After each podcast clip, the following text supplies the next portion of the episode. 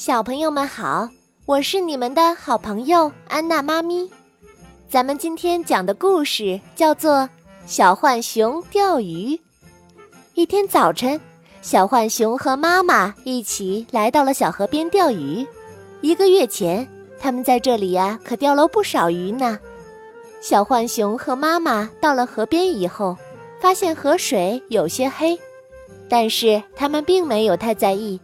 可是。过了很长时间，他们连一条鱼也没钓到，就感觉很奇怪。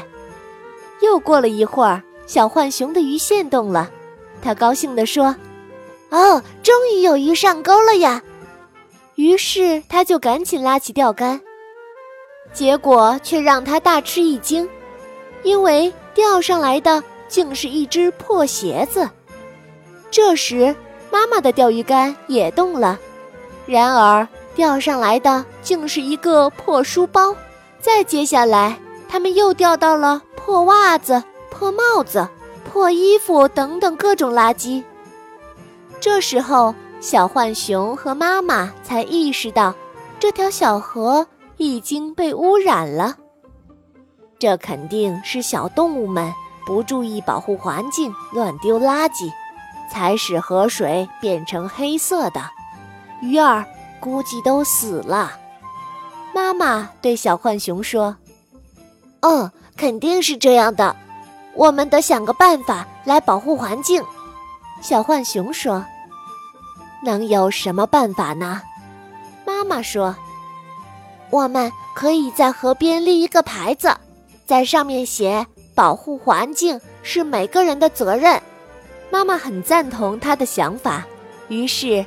他们就找来牌子，写上了这几个字。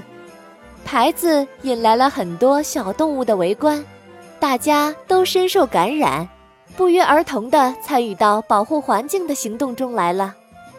这时，小浣熊远远地看见小猫正在向河里乱扔垃圾，它赶快跑了过去，告诉他不要乱丢垃圾，要保护环境。